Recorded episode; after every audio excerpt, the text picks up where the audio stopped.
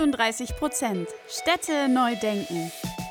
Der Podcast für Städte der Zukunft, nachhaltiges Bauen und fortschrittliches Denken. Mit Lars von Green Engineers und Karina von Olymp Consulting. Liebe Freundinnen und Freunde der nachhaltigen Städte von morgen. Und herzlich willkommen zu einer neuen Folge 38% Städte neu denken. Strom vom eigenen Dach des Einfamilienhauses? Na klar, gerne. Aber ihr stellt euch die Frage, wer macht das? An wen wende ich mich und welcher Hersteller eignet sich überhaupt für mich? Diese Frage und mehr wollen wir heute in der Folge mit Clemens, dem Gründer von Green Home Now, klären. Also bleibt dran und macht euch bereit, Wissen über grünen Strom vom eigenen Dach zu trinken. Ja, herzlich willkommen in unserem Podcast und schön, dass du heute da bist, Clemens. Ja, ich freue mich auch, dass ihr mich eingeladen habt. Herzlich willkommen auch von meiner Seite, Clemens. Schön, dass du da bist. Starten wir direkt durch. Wer bist du und was macht ihr eigentlich bei Green Home Now? Also, ich bin Clemens, wohne in Berlin, bin sogar aus Berlin. Ähm, genau, habe zwei Kinder, habe in verschiedenen Ländern studiert ähm, und gelebt. Und wir bei Green Home Now, wir bauen eine Online-Plattform, eine Vergleichsplattform für die Installation von Solaranlagen für ähm, Privatkunden, also für Einfamilienhäuser. Und ähm, bei uns können die Leute auf die Website gehen, die Adresse von ihrem Haus eingeben, dann so ein paar Eckdaten wie jährlicher Stromverbrauch und dann bekommen sie direkt ähm, in Echtzeit verschiedene Angebote von Installationsfirmen, die genau auf sie zugeschnitten sind und sie können dann diese, das beste Angebot für sich dann auswählen aus diesem, aus diesem Vergleich und auch über uns buchen. Und in der Zukunft wollen wir dann auch zusätzliche Dienstleistungen anbieten, wie Hilfe bei Förderanträgen, das Stromsharing mit Nachbarn und Nachbarinnen zum Beispiel. Aber da sind wir jetzt noch nicht. Wir sind erstmal in Schritt 1. Okay, spannend. Auf jeden Fall ein Thema, das ja ganz viele, vor allem auch private Haushalte gerade umtreibt. Ähm, man merkt schnell, euch liegt Nachhaltigkeit wahnsinnig am Herzen. Wie kam es denn jetzt speziell zum Photovoltaik-Fokus bei euch, also bei diesem ähm, Thema? Und ähm, wie groß seht ihr auch da den Hebel in Sachen Nachhaltigkeit? Ja, also ich bin ja kein Ingenieur und auch kein Physiker, aber ich fand es schon immer interessant so mit ähm, erneuerbarer Energie, so die Sonne benutzen, um Strom zu produzieren zum Beispiel. Und vor anderthalb Jahren hatten meine Eltern so ein Gartenhaus gekauft, ähm, auch in Berlin sogar. Und dann wollten die eine Solaranlage haben dafür. Und ich habe dann mal geguckt, so online, habe gedacht, ja, das kann ich ja bestimmt einfach online vergleichen und herausfinden. Und ich habe gemerkt, das ist halt ultra schwierig. Ich gehe zum Beispiel auf so, ein, so eine Plattform oder so einen Marktplatz wie Solarpreisvergleich und denke irgendwie, okay, ich gebe jetzt meine Daten ein und so weiter. Und dann bekomme ich irgendwie so Angebote und habe schon mal so ein Gefühl, was es ungefähr kostet, wie lange es dauert, was da so für Teile dabei sind. Aber was eigentlich passiert ist, ist dann, dass dann verschiedene Installationsfirmen mich dann irgendwie anrufen zu so Unzeiten und irgendwie fragen, ob sie vorbeikommen können, aber mir weiter nichts sagen können. Und das fand ich halt total unbefriedigend. Und das andere war halt, dass man selber Installationsfirmen anruft, die dann aber oft keine Zeit haben oder auch erstmal wieder vorbeikommen wollen. Und das fand ich halt alles so umständlich. Ich habe mir gedacht, das kann doch eigentlich nicht sein, dass so 2020, 2021 das noch so kompliziert sein soll und auch so intransparent. Und deswegen habe ich mir gedacht, hey, das, das müsste man doch eigentlich ändern. So. Und ja, deswegen haben wir damit angefangen. Spannend. Jetzt hast du natürlich ein bisschen ein Stück weit beschrieben, was da jetzt irgendwie auf die Leute zukommt, wenn sie eigentlich eine Photovoltaikanlage haben wollen. Wo siehst du aber so die größten Hemmnisse und Herausforderungen, die aktuell eigentlich bei den ich sage jetzt mal, Einfamilienhäusern bestehen, dass man hier nicht einfach nur eine Photovoltaikanlage aufs Dach packen kann. Mal abgesehen davon, ob jetzt ein Photovoltaikinstallateur gerade verfügbar ist oder nicht. Also genau, also was du eben gesagt hast, Verfügbarkeit ist jetzt in den letzten ähm, ja, ein, zwei, drei Jahren nochmal ein größeres Problem geworden. Die Betriebe haben halt echt viele Aufträge, also oder viele Betriebe jedenfalls sind voll bis oben hin. Na, eine andere Herausforderung ist jetzt auch neuerdings die Komponentenverfügbarkeit. Also ähm, es wird ja jetzt fast alles in Asien produziert und da gibt es gerade ziemlich große Schwierigkeiten, alles zu liefern, also aus verschiedenen Gründen. Das heißt, Leute warten halt auch länger als gewohnt auf die Installation oder auf die Batterie zum Beispiel. Module gibt es einfacher, aber Wechselrichter und Batterien sind im Moment äh, schwer verfügbar ich glaube halt, auch für Endkunden ist es ziemlich schwierig, diesen Markt zu verstehen und sich die Zeit zu nehmen, Angebote zu vergleichen, weil es gibt halt Preisunterschiede von bis zu ja, 50, äh, 80 Prozent für genau die gleiche Anlage, je nachdem, wo man halt die Anlage sich bestellt. Und ähm, das schreckt natürlich auch die Leute ab. Klar, und andere Sachen sind dann so ein bisschen steuerliche Themen. Wie geht man das steuerlich an? Das ist eigentlich alles nicht so kompliziert, aber dafür schrecken die Leute dann öfter mal zurück. Und ja, dann gibt es ganz praktische Probleme. Das ist dann zum Beispiel, wie groß ist das Dach? Ne? Also wie verschachtelt ist das Dach? Wie verschattet ist das Dach? In den meisten Fällen macht es schon Sinn, aber es gibt halt auch Dächer, wo die halt sehr kleinteilig sind, wo es dann Gauben gibt, ähm, viele, viele Unebenheiten auf dem Dach oder auch viel Schatten. Da hat man dann auch, äh, dann ist es auch nicht so einfach mit einer Solaranlage in so einem Fall dann. Klar, ist auf jeden Fall eine große Herausforderung, vor der gerade sehr, sehr viele, ähm, ja, viel, eben auch viele private Haushalte stehen. Ähm, jetzt habt ihr quasi, du hast ja schon so ein bisschen beschrieben, ihr habt so einen, so einen Vergleich, einen Anbietervergleich, eine Plattform, wo man sich so ein bisschen angucken kann. Ähm, seid noch ein relativ junges Startup, soll ich das ähm, einschätzen kann. Wie automatisiert läuft das dann bei euch schon ab und was ist da auch noch geplant? Ja, also genau, was ich vorhin beschrieben habe, war die Vision eher. Im Moment läuft noch relativ viel händisch ab. Das heißt, ähm, wenn wir einen Kunden haben oder eine Kundin, dann, äh, dann, dann sprechen wir mit, mit verschiedenen Installationsfirmen und geben, geben da dem Kunden dann zwei bis drei Angebote. Äh, Im nächsten Schritt haben wir dann die Zahlen der Installationsfirmen oder die Kalkulation von denen bei uns im System integriert und können dann dem Kunden in Echtzeit diese Preise einfach so zeigen, ohne dass wir jetzt dann nochmal Rücksprache halten, sodass das ist der nächste Schritt und im, im ganz letzten Schritt wird es dann so sein, dass der Kunde oder die Kundin dann auch die Angebote direkt buchen kann über unsere Seite und dann mit der Firma in Kontakt kommt und dann der Vertrag sozusagen schon geschlossen ist. Und dann ähm, im nächsten Schritt gibt es weitere Zusatzleistungen wie Förderanträge stellen, Stromsharing mit Nachbarn und Nachbarinnen. Wir wollen natürlich dann auch in den Wärmepumpenbereich, also in die erneuerbare Wärme reingehen, aber das ist alles noch ein bisschen später, Zukunftsmusik sozusagen. Auch wenn ihr jetzt natürlich jetzt die Automatisierung gerade erst aufbaut, diese Thematik, die wir vorhin angesprochen hatten mit dem Handwerkermangel oder auch diesem Thema überhaupt Fachkräftemangel bei den Handwerkern und weil die Handwerkerbetriebe so gut ausgelastet sind, wie geht ihr da diese Thematik an, um diesen Flaschenhals zu umwinden? Das ist echt eine ganz große Herausforderung. Ähm, wir haben mit ganz vielen Unternehmen gesprochen, die haben gemeint, ja, ähm, vor zwei, drei Jahren hätten wir das noch mit Handkuss genommen, euer, euer, also eure Herangehensweise hätte super gepasst, aber jetzt haben wir einfach selber so viele Aufträge. Ähm, die Sache ist, dass wir halt teilweise auch in angrenzende Länder gehen und danach guten Handwerkern und Handwerkerinnen schauen. Und da ist es teilweise noch so, dass die mehr ähm, Kapazitäten haben. Was wir auch machen, ist, dass wir öfter dann Unternehmen identifizieren, wo vielleicht junge Leute in der Geschäftsführung sind, die auch noch Lust haben, so mal was Neues auszuprobieren, auszuprobieren, weil mit uns hat man ja erstmal kein finanzielles Risiko, sondern man kann einfach als Installationsfirma gut informierte Kunden und gute Projekte bekommen und damit halt auch relativ einfach ähm, Projekte umsetzen und Geld verdienen. Ähm, und diese Leute versuchen wir halt dann zu identifizieren. Aber das natürlich, ist natürlich nicht die Mehrheit. Deswegen ist es im Moment auch gerade eine Herausforderung. Aber wir haben schon einige Installationsfirmen, und sind auch zuversichtlich, dass die auch gute Projekte und Leistungen anbieten für die Endkunden und Endkundinnen. Okay, sehr gut. Ja, also man kommt ja zum Glück auch gefühlt an dem, also zumindest in meiner Bubble komme ich momentan an dem Thema ähm, ja, Solarenergie nicht vorbei. Und da wird immer wieder das gleiche Problem eben auch mit den Handwerksbetrieben beschrieben. Ähm, aber gehen wir mal generell nochmal auf das Thema Solarenergie. Ähm, vielleicht für manche, die jetzt noch nicht so stark in dem Thema drin sind ist jetzt eine Möglichkeit. Ähm, macht Solarenergie in jedem Fall Sinn, bei jedem Haus? Oder gibt es auch, je nachdem, wo man gerade ist oder in welcher Immobilie man lebt, auch andere Lösungen für erneuerbare Energien? Also, was ich also schon eingangs auch erwähnt hatte, es gibt halt manchmal Dächer, die sind halt sehr verschachtelt und dann vielleicht noch zusätzlich verschattet und dann ist das Dach noch alt und die Statik stimmt nicht mehr. Dann ist es natürlich schwierig. Aber generell würde ich sagen, macht es immer sehr viel Sinn, also in 90 Prozent der Fällen schon.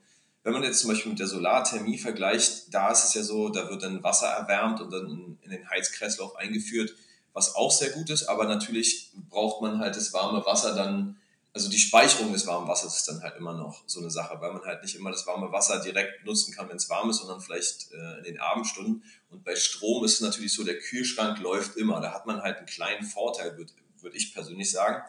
Und ähm, dadurch, dass halt ganz viele äh, Geräte halt Strom ziehen, ist es relativ ja, sinnvoll, eine Solaranlage zu haben. Und weil man ja auch jetzt in Bezug auf Wärmepumpe dann auch mit der Solaranlage, also mit dem Strom daraus auch die Wärme sozusagen generieren kann. Und das ist natürlich, da ist der Strom halt vielfältiger einsetzbar. Deswegen sehe ich das als ganz großen ähm, Vorteil eigentlich für ähm, Solarstrom. Ich finde äh, die Idee trotzdem sehr, sehr gut. Du hattest vorhin eingangs gesagt, du bist selber nicht der Techniker. Das kenne ich irgendwoher, das, die Thematik. Erzähl aber trotzdem mal ganz gern, was ist dein Hintergrund und wen habt ihr so im Team, dass ihr diese Thematik so aufbauen könnt?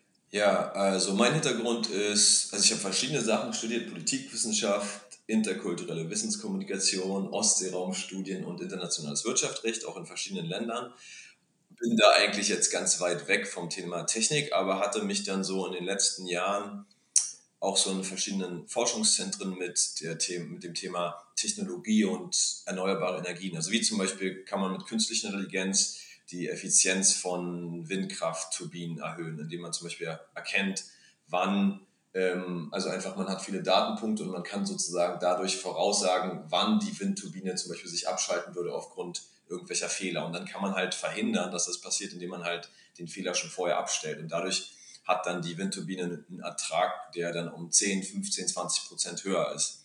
Also ihr kennt ja manchmal, wenn ihr durch die Landschaft fahrt und ihr seht Windräder, die da stillstehen, dann ist halt oft der Grund, dass da halt dann ein Fehler passiert ist. Und das kann man halt einfach schon ganz gut voraussehen heutzutage.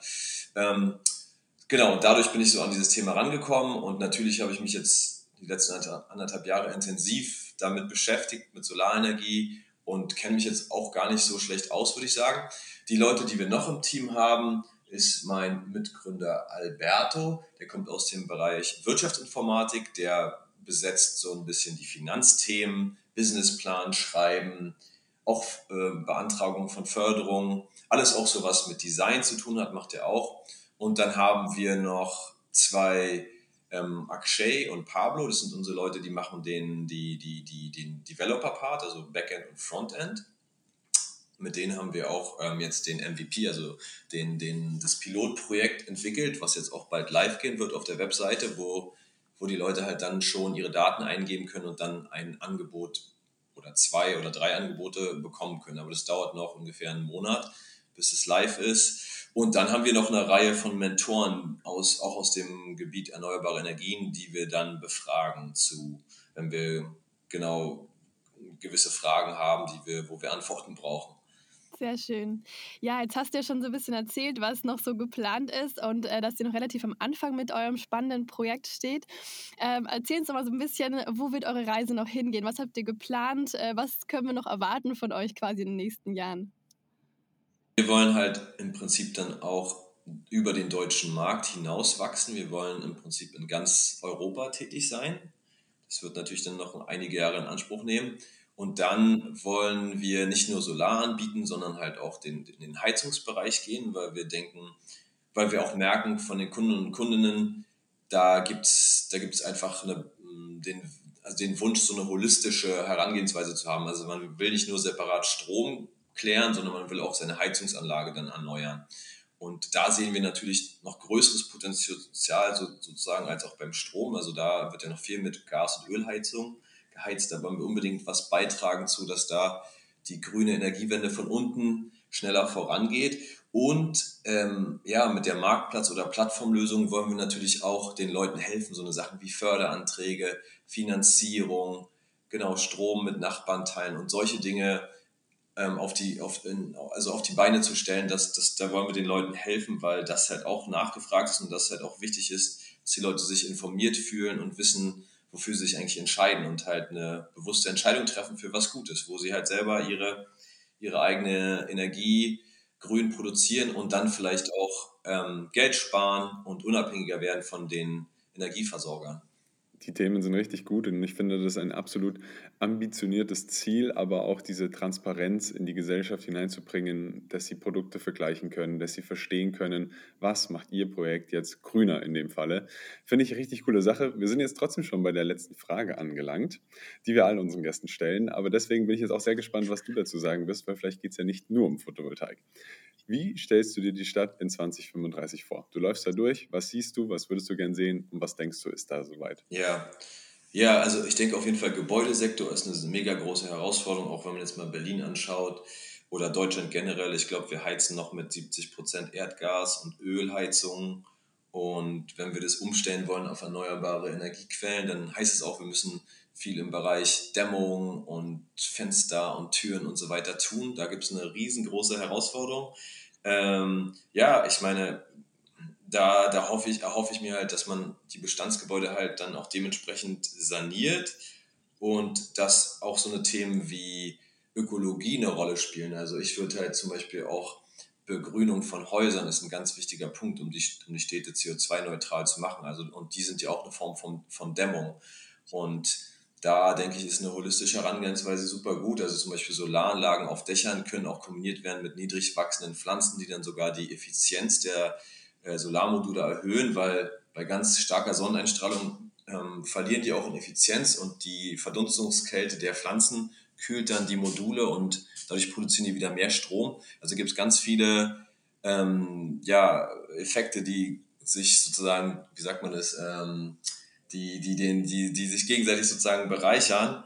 Und ja, eine andere Sache ist natürlich dieses ganze, ähm, die ganze, die ganze Diskussion um Smart, Smart City und so weiter. Also ich denke auch, dass man halt ähm, viel besser eintakten kann, wann die Heizung heizt und dass nicht unnötig Energie ver, verschwendet wird. Und ähm, genau, das Speichern von Energie ist ein großes Thema. Ne? Also neben äh, Batterien, Lithium-Batterien, die natürlich auch nicht so umweltfreundlich hergestellt werden, ist natürlich Wasserstoff ein ganz interessantes Thema, dass man da halt für eine gewisse Zeit ähm, also Strom im, in, in Wasserstoff speichern kann und den dann wieder abrufen kann, wenn man den braucht. Das sind, das sind große Themen. Die Vernetzung von Quartieren, also dass, dass man nicht nur einzelne Häuser denkt, sondern dass man irgendwie ähm, die, die Häuser im System zusammendenkt und da Lösungen findet, wo, wo der CO2-Fußabdruck von allen zusammen dann sinkt. Und ja, Wasser, ich glaube, Wasser ist eine ganz große Thematik in der Zukunft, dass man halt in der Lage ist, das Regenwasser aufzufangen und gleich für die Bewässerung zu nutzen. Ja, also ich stelle mir eine Stadt vor, die im Prinzip ja relativ grün ist, die, wo die Häuser relativ gut gedämmt sind und dadurch halt nur die Heizwärme auch hm, produzieren, die sie auch wirklich benötigen und, und sie benötigen auch weniger, weil sie dann halt gedämmt sind. Und ja, E-Mobilität oder Mobilität generell ist natürlich eine, eine, eine Sache. Das wäre natürlich gut, wenn dann in jedem Haushalt dann so eine Wallbox geben würde, womit man dann ein E-Auto laden kann, was vielleicht nicht nur die Leute individuell benutzen, aber wo die dann zum nächsten Punkt der öffentlichen Verkehrsmittel sich, sich, sich bringen können sozusagen. Ja, und was auch ganz wichtig ist, halt dieser soziale Raum. Ich glaube, das wird halt oft vergessen. Es geht ja nicht nur darum, irgendwie die Häuser effizient zu machen und alles grün zu machen, sondern es geht auch darum, dass es Orte gibt, besonders in so einer Stadt wie Berlin, wo die Leute ja auch teilweise so Vereinzelungen eine echte soziale Herausforderung ist, dass die Leute sich halt irgendwie auch treffen können. Also, weiß nicht was, Urban Gardening oder eine grüne Dachterrasse, wo man sich halt einfach trifft und austauscht und zusammen was macht. So, ich glaube, das ist auch total wichtig. Ja. Ja, vielen Dank für den spannenden Rundumblick. Ähm, ich fand auch besonders spannend nochmal die Thematik mit, dass wir PV-Anlagen und grüne Dächer kombinieren, aber auch den sozialen Part äh, nicht vernachlässigen. Ähm, vielen Dank für dieses spannende Gespräch mit dir. Wir wünschen dir ganz, ganz viel Erfolg mit diesem tollen Projekt und lass uns auf jeden Fall im Austausch bleiben. Ähm, hat Spaß gemacht, mit euch zu reden und ähm, ja, bin gespannt, wie sich das dann nachher anhört. Wir hoffen, die Folge hat euch gefallen und ihr konntet neuen Input mitnehmen. Damit ihr auch die nächste Folge am Donnerstag um 18 Uhr nicht verpasst, könnt ihr unseren Channel abonnieren und gerne auch eine Bewertung dalassen. Du findest uns auf Spotify, Apple Podcast und allen gängigen Podcast-Plattformen. Danke fürs Anhören und bis nächste Woche.